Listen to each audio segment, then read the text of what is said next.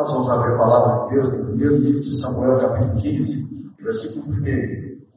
Disse Samuel a Saúl, enviou o Senhor a ungir rei sobre o seu povo, sobre Israel. Mesma coisa agora as palavras do Senhor. Assim diz o Senhor dos Exércitos. Castigarei Amaleque pelo que fez a Israel, deixe o povo de Israel no caminho quando este subiu do Egito. Vai, pois agora, fere Amaleque, destrói totalmente a tudo que tiver, nada de povos. Matarás homem, mulher, meninos e crianças, peito, bois, ovelhas, cabelos e jumentos.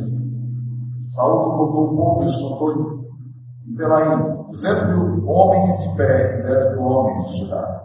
Chegando, pois, Saúl na cidade de Amaleque, pôs emboscadas no vale e disse aos quineus, Ide, ide-vos, retirai-vos e saí do meio dos amalequitas, para que eu não vos destrua juntamente com eles.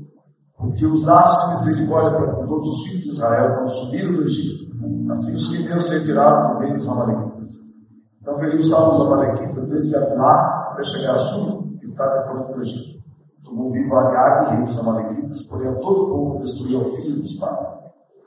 E Saúl e o povo pouparam a carne melhor das ovelhas, dos bois, dos animais gordos, dos cordeiros, o melhor que havia, e não os quiseram destruir totalmente, porém toda coisa vil e desprezível destruíram. Então veio a palavra do Senhor Samuel dizendo, arrependo-me de haver constituído Samuel porquanto deixou de me seguir, e não executou as minhas palavras. Então Samuel se contristou toda noite e clamou ao Senhor. Parou Samuel para encontrar Saul pela manhã. E anunciou-se aquele, já chegou Saul ao Carmelo, e que levantou para o monumento. E dando volta, passou e desceu a Gilgal. E veio, pois, Samuel a Saul, e este lhe disse, Bendito sejas tu Senhor. Executei as palavras do Senhor. Então disse Samuel, que valendo, pois, de ovelhas é esse nos meus ouvidos, e o de bois que ouço. Respondeu Saul, de Amaleque os trouxeram, porque o povo poupou melhor das, ovelhas e dos bois para sacrificar ao Senhor, teu Deus, e o resto, porém, destruímos totalmente. Então disse Samuel a Saul, espera-te que declararei no Senhor, me disse exatamente. Respondeu-lhe Saul, fala. Prosseguiu Samuel, porventura sendo tu cabeça, pequeno aos teus olhos, não foste por cabeça das tribos de Israel, e não te ungiu o Senhor, rei sobre Israel? Enviou-te o Senhor a esse caminho e disse, vai e destrói totalmente esses pecadores, amalequitas, e peleja contra eles até exterminá-los. Por que, pois, não atentaste a voz do Senhor, mas descansaste ao despojo, e fizeste o que era mal aos olhos do Senhor? Então disse Samuel, pelo contrário, veio a voz do Senhor e seguiu o caminho pelo qual o Senhor me enviou, e trouxe a Agag, rei de Amaleque. Os amalequitas os destruí totalmente. Mas o povo tornou, tomou do despojo ovelhas e bois, melhor do designado a destruição para oferecer ao Senhor teu Deus em Gilgal. Por isso Samuel disse, tem porventura o Senhor tanto prazer em holocaustos e sacrifício, quanto em que se obedeça a sua palavra? Eis que obedecer melhor do que sacrificar, e atender melhor do que a purificar carnes. Porque a rebelião é como o pecado de feitiçaria e a obstinação é como a idolatria e culto a ídolos do lado. Visto que rejeitasse a palavra do Senhor também, te rejeitou a ti, para que não seja seguido. Então disse Saúl a pequei, pois transgredi o mandamento do Senhor e as tuas palavras, porque temi o povo, deu ouvidos à sua voz, Agora, pois te rogo, perdoa-me o meu pecado, volta comigo para que adore o Senhor. Por isso, Samuel disse a Samuel, não tornarei contigo. E se rejeitasse a palavra do Senhor, ele já ele te rejeitou a ti, para que não sejas rei sobre Israel. Virando-se Samuel para ele seguir, Saúl segurou pela obra do mão e se rasgou. Então Samuel disse, o Senhor rasgou, hoje de ti, o reino de Israel, e o deu teu próximo, que é melhor do que tu. Também a glória de Israel não mente, nem se arrepende, porquanto não é homem para que se arrependa. Então disse Saul, pequei, honra-me, porém, agora diante dos anciãos do meu povo e diante de Israel, e volta comigo, para que adore o Senhor teu Deus. Então Samuel a Saul, e este adorou o Senhor. Existe em psicologia um, um quadro muito interessante chamado Janela Joari.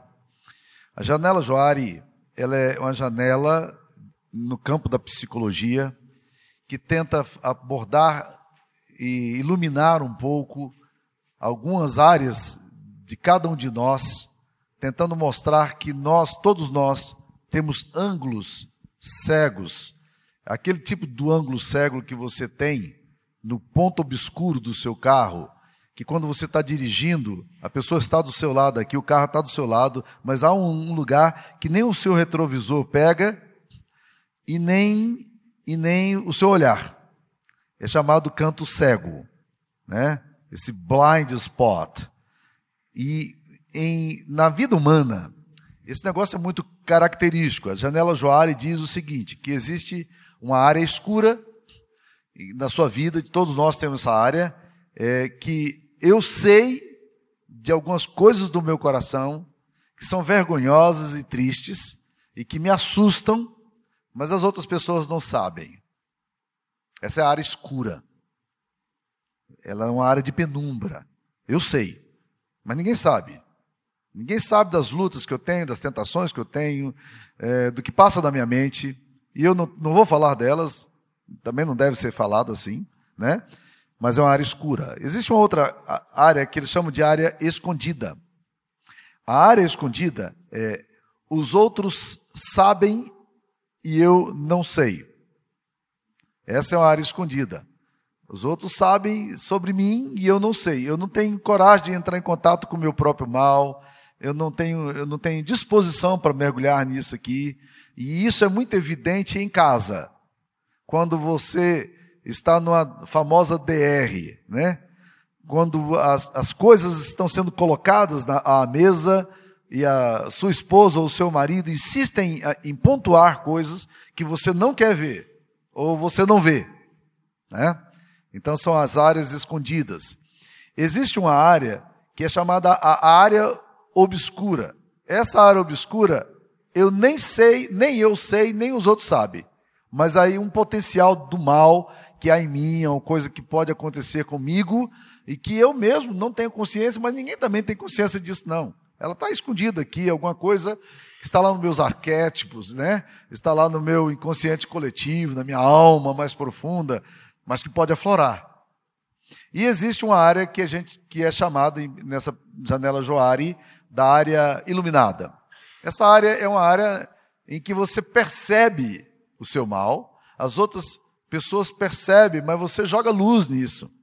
Essa área, por pior que ela seja, por mais assustadora que ela seja para você, ela é revelada. E o mal, ele é como o fungo. Ele cresce melhor, o fungo e o mofo, que crescem melhor no escuro, onde não há luminosidade, onde não há ventilação. Então, para você se proteger do mal, a melhor forma que você tem é jogar luz. Deixa a luz do céu entrar. Deixa o sol em ti nascer. Quanto mais luminosidade tiver no seu coração, ainda que você se assuste com o seu coração, essa área ela vai te proteger, porque você já não ignora as possibilidades da sua alma e você está atento em relação a isso aí. Ela é menos perigosa, apesar de ser mais assustadora, porque você tem consciência dela. Olha o que Jesus Cristo fala em Mateus 6, 22 e 23. Ele fala: se os teus olhos, são os teus olhos a lâmpada do teu corpo. Se os teus olhos forem bons, todo o seu corpo será luminoso. Se, porém, os teus olhos forem maus, todo o teu corpo estará em trevas. Portanto, caso a luz que há em ti sejam trevas, com grande trevas serão. É Jesus que está falando isso aqui, Mateus 6, 22, ele sintetizou isso aqui de uma forma tremenda. Por que, que eu estou dizendo isso? Porque no texto que nós lemos, nós estamos, nós vimos um, uma história, uma narrativa sobre a vida do primeiro rei de Israel, Saul.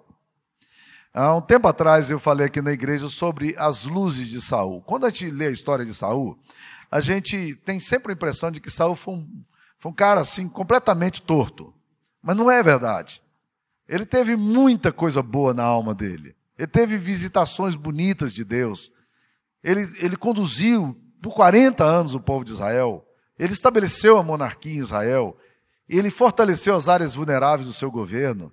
Ele montou o staff básico da monarquia, que seria, que duraria muitos anos em Israel. Então, Saul, apesar de ter sido chamado como um garotão, jogador de basquete, um cara alto, bonitão, ele foi um cara que se mandou muito bem no início do seu reinado. O problema é que Saul tinha sombras demais. E ele não tinha consciência dessas sombras, essas sombras começaram a devorar o coração dele. E quando você vai caminhando na vida de Saul, você vai vendo um processo de deteriorização pesadíssimo que vai culminar lá no final da vida dele, ele tentando falar com uma médium. Esse é um assunto para um outro momento, talvez no domingo que vem a gente trate desse assunto aqui, em 1 Samuel 28.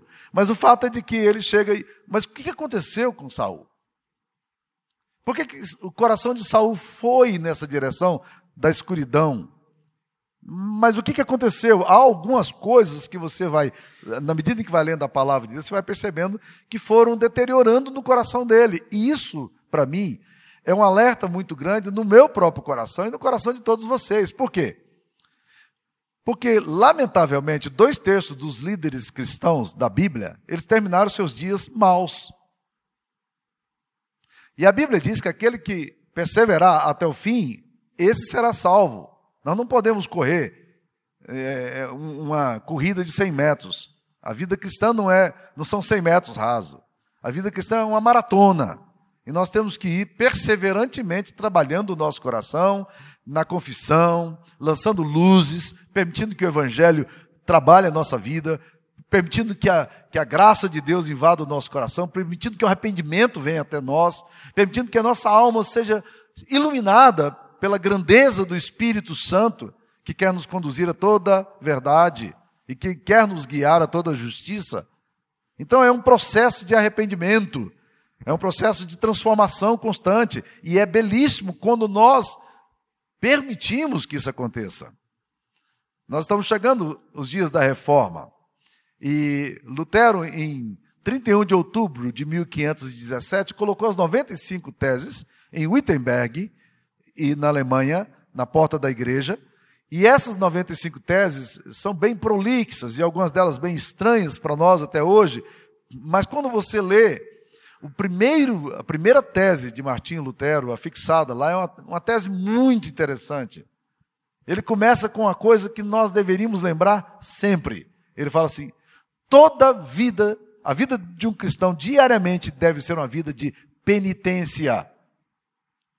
Penitência aqui no sentido de arrependimento, no sentido de deixar que Deus trabalhe áreas que nós precisamos trabalhar. Então nós não podemos ter medo da escuridão.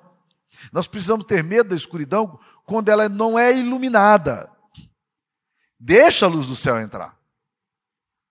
Mesmo que você fique com vergonha e mesmo que isso seja pesado para você, mas ter a graça de Deus trabalhando no seu coração é o que faz você crescer em direção àquilo que Deus espera para você. Se você não lidar de uma forma séria com sua, o seu mau humor, com a sua ira, com a sua inconsistência de caráter, com a sua agressividade, com a sua malícia, com a sua inveja, com seu orgulho, você vai se deteriorando espiritualmente. Mas na medida em que você toma conhecimento de que realmente a inveja é um problema que eu preciso trabalhar, a gula é um problema que eu preciso trabalhar, na medida em que eu deixo a graça de Deus invadir, o Espírito Santo vai me moldando, ele vai transformando. Isso é arrependimento, isso é transformação. Deixa Deus fazer isso em você. Por isso que a vida do cristão deve ser uma vida de arrependimento. Olha, olha esse texto aqui, algumas coisas que vão deteriorando a vida, a vida de Saul. Eu queria levantar algumas coisas aqui. Primeira coisa que me chama é que Saul faz aquilo que dá conforto para ele e popularidade, ao invés de fazer aquilo que Deus manda. É visível que nesse texto essa atitude de Saul. E isso é muito comum hoje para nós. Nós gostamos de coisas que nos dão conforto e popularidade. Ah, nós vivemos numa geração virtual. A geração virtual está cheia disso. Você, você só dialoga, você só conversa com pessoas maravilhosas no, no Instagram. Porque ninguém vai publicar uma notícia no Facebook para poder se, se depreciar. É tudo uma imagem de um avatar, de um ser virtual que nós criamos, que não tem problema. Isso, de certa forma, é um problema grave na nossa alma, porque nós nos acostumamos com as nossas, com as nossas faces públicas. E nós não entramos em contato com a nossa própria interioridade para vermos onde é que Deus tem que tratar. Então tome cuidado com a imagem sua, porque nós buscamos, através da internet, através da, da, da área virtual, nós procuramos de fato popularidade. Nós queremos saber como é que estão os likes nossos. Nós estamos querendo saber como é que as pessoas estão nos vendo. E isso tudo é um perigo, porque foi o que aconteceu com Saul. Saul buscou conforto e popularidade, mas a obediência a Deus não era o ponto que estava marcando a vida dele. Esse texto aqui é bem claro. O que, que Deus mandou ele fazer? Que era para ele ir para a guerra, não trazer nenhum despojo, nada da guerra. Não trouxesse nenhuma capa, nenhum ouro, nenhum animal, nada. As guerras normalmente eram marcadas pelas pessoas trazendo os seus trunfos, os seus prêmios. E aqui nesse caso Deus diz: Olha, eu não quero que vocês tragam nada para cá. E o que que Saul faz? Ele traz o rei Agag, que era uma forma de se promover, né, em cima de um homem que era o oponente dele, agora derrotado, e ele traz os animais. Ele viu alguns peós ali, muito interessante. Ele viu alguns animais de raça e ele trouxe para Israel. Mas Deus tinha dito o quê? Não era para trazer nada. Deus foi muito claro na mensagem que ele disse. Ele disse: Esse povo, eu não quero que vocês tragam nada de lá. Então, meus queridos, presta atenção, esse texto nos fala alguns perigos. Primeiro, quando ambientes e circunstâncias se tornam mais relevantes do que princípios. Olha no capítulo 13, versículo 2, que ele vai falar exatamente isso aqui, no capítulo 13, versículo 2, e é o que acontece no capítulo 15, quando ele fala: forçado pelas circunstâncias, ofereci holocaustos. É esse tipo de atitude que nós temos aqui agora no capítulo 15 também. Saul faz as coisas forçado pelas circunstâncias. Alguém disse que as circunstâncias são é, que as pessoas são tempo são, são as coisas favoritas das circunstâncias. As circunstâncias gostam de zombar da gente. E muitos de nós tomamos decisão baseado não em princípios, não em aquilo que é mais importante para a glória de Deus, mas dependendo da circunstância, a gente pode tomar decisões extremamente equivocadas. Tome cuidado com a pressão que você recebe hoje no seu trabalho. Tome cuidado com, a, com as propostas que batem à sua mesa e que são completamente opostas aos princípios daquilo que você crê. Saul ficou muito fascinado quando ele viu ali aqueles animais. E ele trouxe aquelas coisas, mas Deus não disse para ele não trazer. Os ambientes e circunstâncias podem se tornar mais relevantes, relevantes do que os princípios que a gente precisa ter. A circunstância pode se tornar um problema para você. Você é pressionado, as pessoas estão pressionando você, o ambiente está pressionando você, e aí você fraqueja porque você quer popularidade, você quer conforto, você quer aceitação, e nós vivemos numa, numa sociedade assim. E isso nos leva a pensar como é perigoso isso para nós. Saul caiu, porque ele, ele, ambientes e circunstâncias se tornaram mais relevantes do que princípios. Mas olha outra coisa que esse texto aqui nos fala de uma forma muito interessante. Quando as pessoas se tornam mais importantes do que Deus. Capítulo 15, versículo 24, ele fala: Então disse Saul a Samuel: Pequei, pois transgredi o mandamento do Senhor e as tuas palavras, porque temi o povo e dei ouvidos à sua voz. Eu temi o povo. Eu fiquei com medo do que as pessoas diriam. Eu tomei essa decisão porque quando as pessoas começaram a trazer aqueles bois bonitos, diziam, vamos levar, vamos levar, eu fiquei com medo da reação, eu queria ser popular. Nós podemos, na nossa vida, meus queridos, nos tornar é, presas das opiniões das pessoas. E isso é uma coisa tão violenta no nosso coração. Eu lembro, pastoralmente, de uma vez em que um rapaz da minha igreja, diácono da minha igreja, lá nos Estados Unidos, separou da sua esposa. Era um casal querido da igreja, e aí começamos a perceber que estavam passando por uma fase de crise, e então tentamos aconselhar, e quando a gente normalmente sabe, já as coisas já estão para lá de Bagdá, né, já era, e numa conversa final que eu tive com eles, a, a, a justificativa deles foi a justificativa mais vazia que, que você pode pensar. Eles disseram para mim: nós temos incompatibilidade de gênios.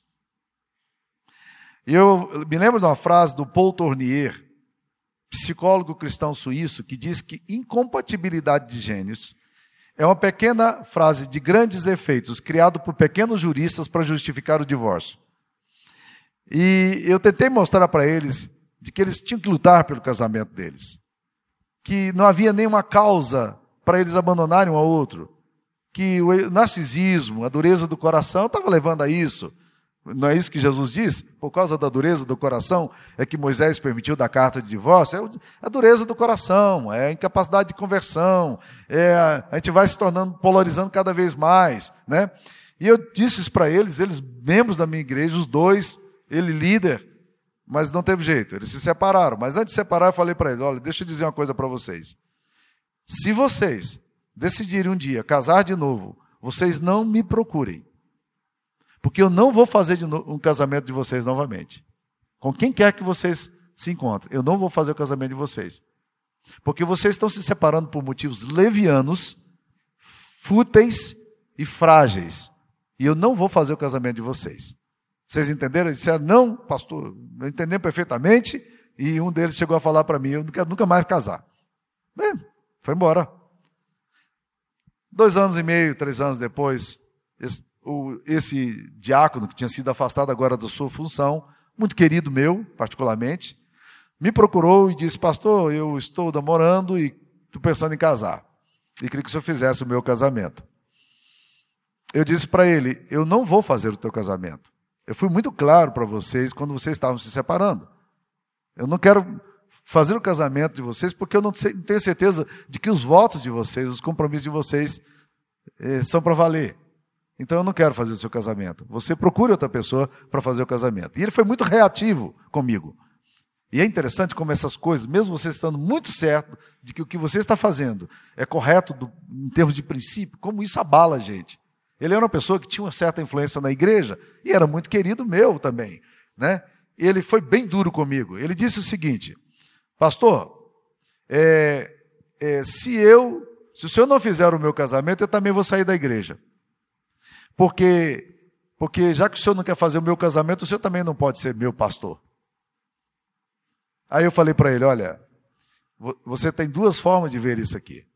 Você pode dizer o seguinte: olha, é, o meu pastor é um cara tão duro, é tão desamoroso, que ele não quer fazer o meu casamento de novo. Ou você pode dizer: rapaz, o meu pastor, eu sei que ele me ama, mas por causa daquilo que está no coração dele, ele não quer ferir a sua própria consciência. E ele é um homem para ser levado a sério.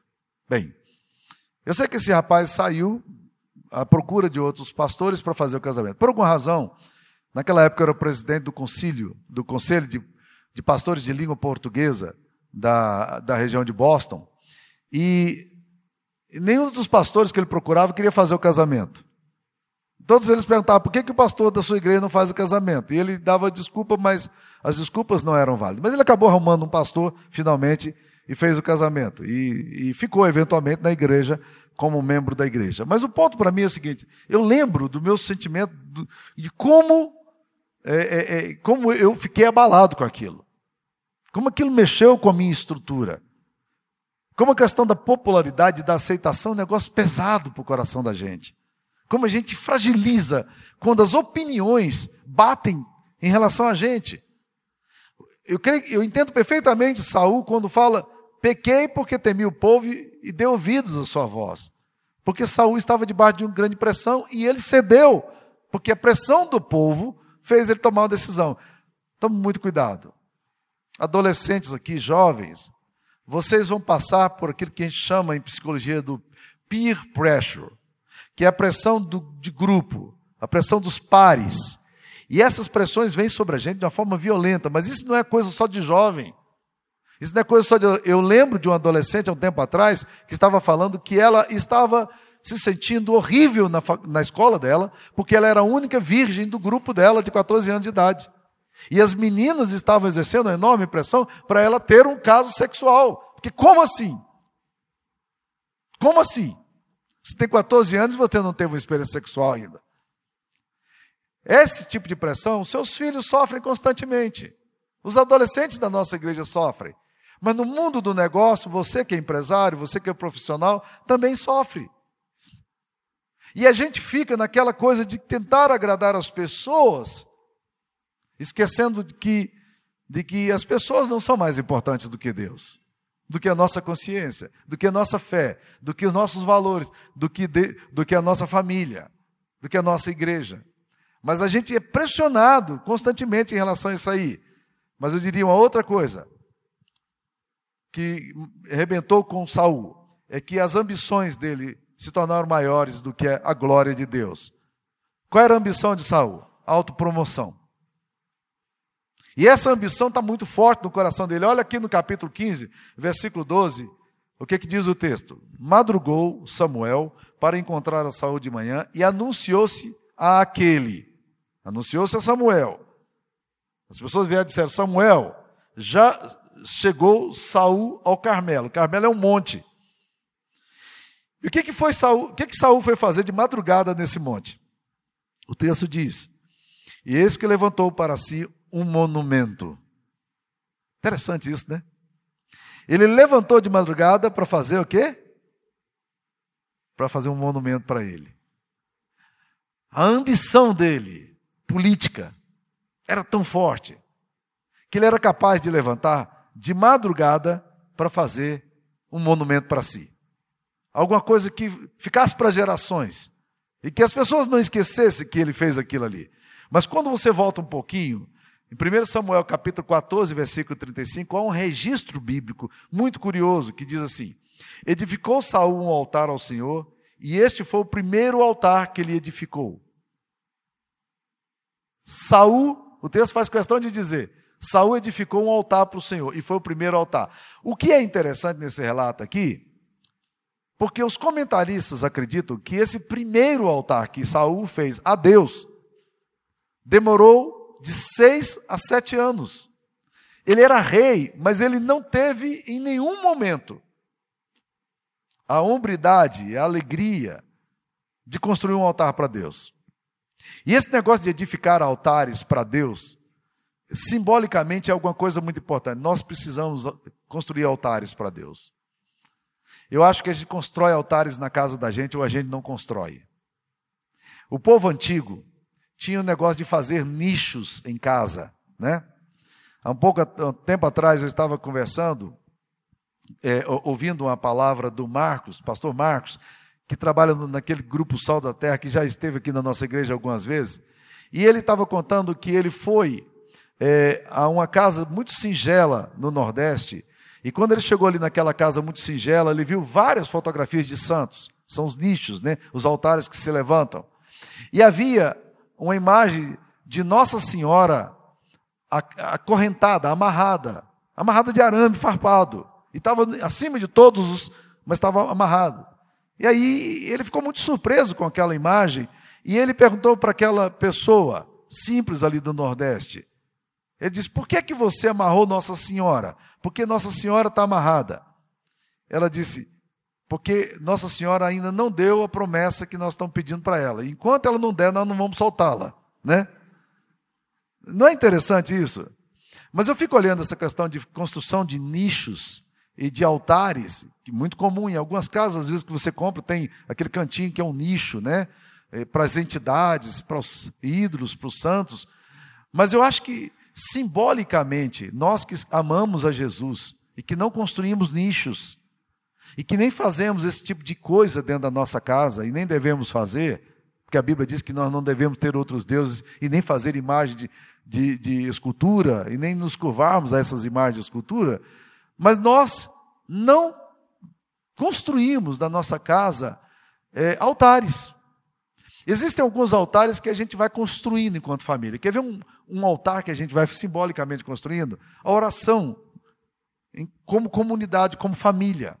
A oração que você faz na leitura da Bíblia, na hora do almoço, é a oração que você faz com seus filhos no quarto, que são momentos simbólicos que vão enchendo a casa. Aliás, O Paulinho Couto estava me falando de uma estatística que ele ouviu agora no último encontro da CEPAL em maio que nós participamos. Eu não vi essa estatística, ele me relatou de que a taxa de divórcio entre pessoas evangélicas e não evangélicas, sabe qual é a diferença da taxa de divórcio entre evangélicos e não evangélicos?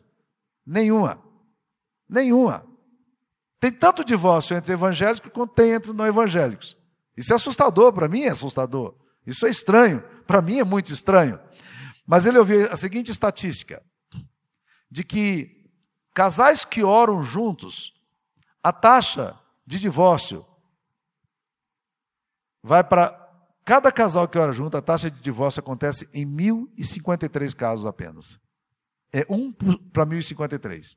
Então, se você, marido e mulher, não ora junto, se você é, pai e filho não oram juntos, se vocês não têm altares na casa de vocês, é hora de começar a fazer.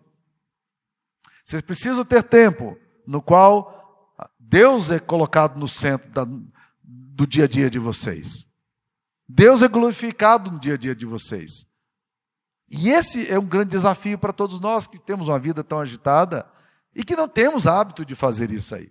Existem muitos materiais que você pode, pode usar, Existem muitos devocionários, é, existe o pão, é, é o, é, pão, pão diário, obrigado, que nós temos aí como devocionário. Nós temos também o cenáculo, vários diários que a gente pode ter para a gente poder usar isso aí para a família. Mas aprenda a construir altares na tua casa. Às vezes a gente faz muito monumentos para a gente mesmo, mas a gente faz, fala muito pouco daquilo que Deus está fazendo. E nós deixamos de colocar Deus no centro. E eu vejo isso aqui na vida de, de Saul. Eu vou falar de mais um ponto aqui da vida de Saul que me chama muito, muito, muito, muita atenção e acho que tem tudo a ver com a derrocada dele. Saul é um homem que tem uma relação com Deus terceirizada. Isso está muito claro aqui em 1 Samuel capítulo 15. Olha no versículo 15. 1 Samuel 15, 15. Respondeu Saul: De Amaleque os trouxeram porque o povo poupou o melhor das ovelhas e dos bois para o sacrificar ao Senhor, teu Deus. O resto, porém, destruímos totalmente. Como é que, como é que Saul se refere ao Deus de Samuel? Ao, ao Deus a quem ele se refere aqui. Ele diz: Nós trouxemos para sacrificar ao teu Deus. Deus de quem? Ao Deus de Samuel. Para aí. Deus é de Samuel ou Deus de Israel e Deus de Saul? Esse pronome aqui, teu, ele não diz nosso. É muito estranho esse pronome que ele usa, porque ele não usa nosso. Ele diz: Nós trouxemos para sacrificar ao nosso Deus. Não, eu, nós trouxemos para sacrificar ao teu Deus, Samuel. Mas ele não diz isso apenas uma vez. Porque quando você vai lá para o versículo 21, mais uma vez você vai perceber Saul dizendo: Mas o povo tomou do despojo ovelhas e bois, o melhor do designado de destruição, para oferecer ao Senhor, mais uma vez, teu Deus. E vai aparecer isso de novo no capítulo, no versículo 30. Então disse Samuel: Pequei, honra-me, porém, agora diante dos anciãos do meu povo e diante de Israel, e volta comigo para que adore o Senhor, teu Deus. Pronomes é, dizem muito. Quer ver como pronomes dizem muito? você está com o seu filho pré-adolescente dando muito trabalho em casa. E você passou o dia inteiro com uma vontade de dar uma surra naquele moleque ou naquela moleca, né? E você está muito nervoso com aquele negócio todo, doido para que o seu marido chegue ou que a sua esposa chegue, para vocês terem uma conversa séria com aquele menino ou com aquela menina. E quando o seu esposo chega do trabalho, a sua esposa chega do trabalho, você fala: Vem cá, eu preciso ter uma conversa com você. Porque o seu filho passou o dia inteiro mexendo o saco aqui. Peraí, é filho de quem? Já não é filho dele ou dela. É o filho do outro. Que está dando trabalho, que eu já estou renegando a possibilidade dessa criatura tão bonitinha, criada com tanto carinho, reagir de forma tão mal-humorada como reage. Você está entendendo?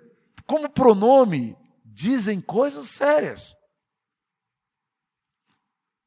Saul se refere a Deus dizendo Deus de Samuel, mas é Deus de quem?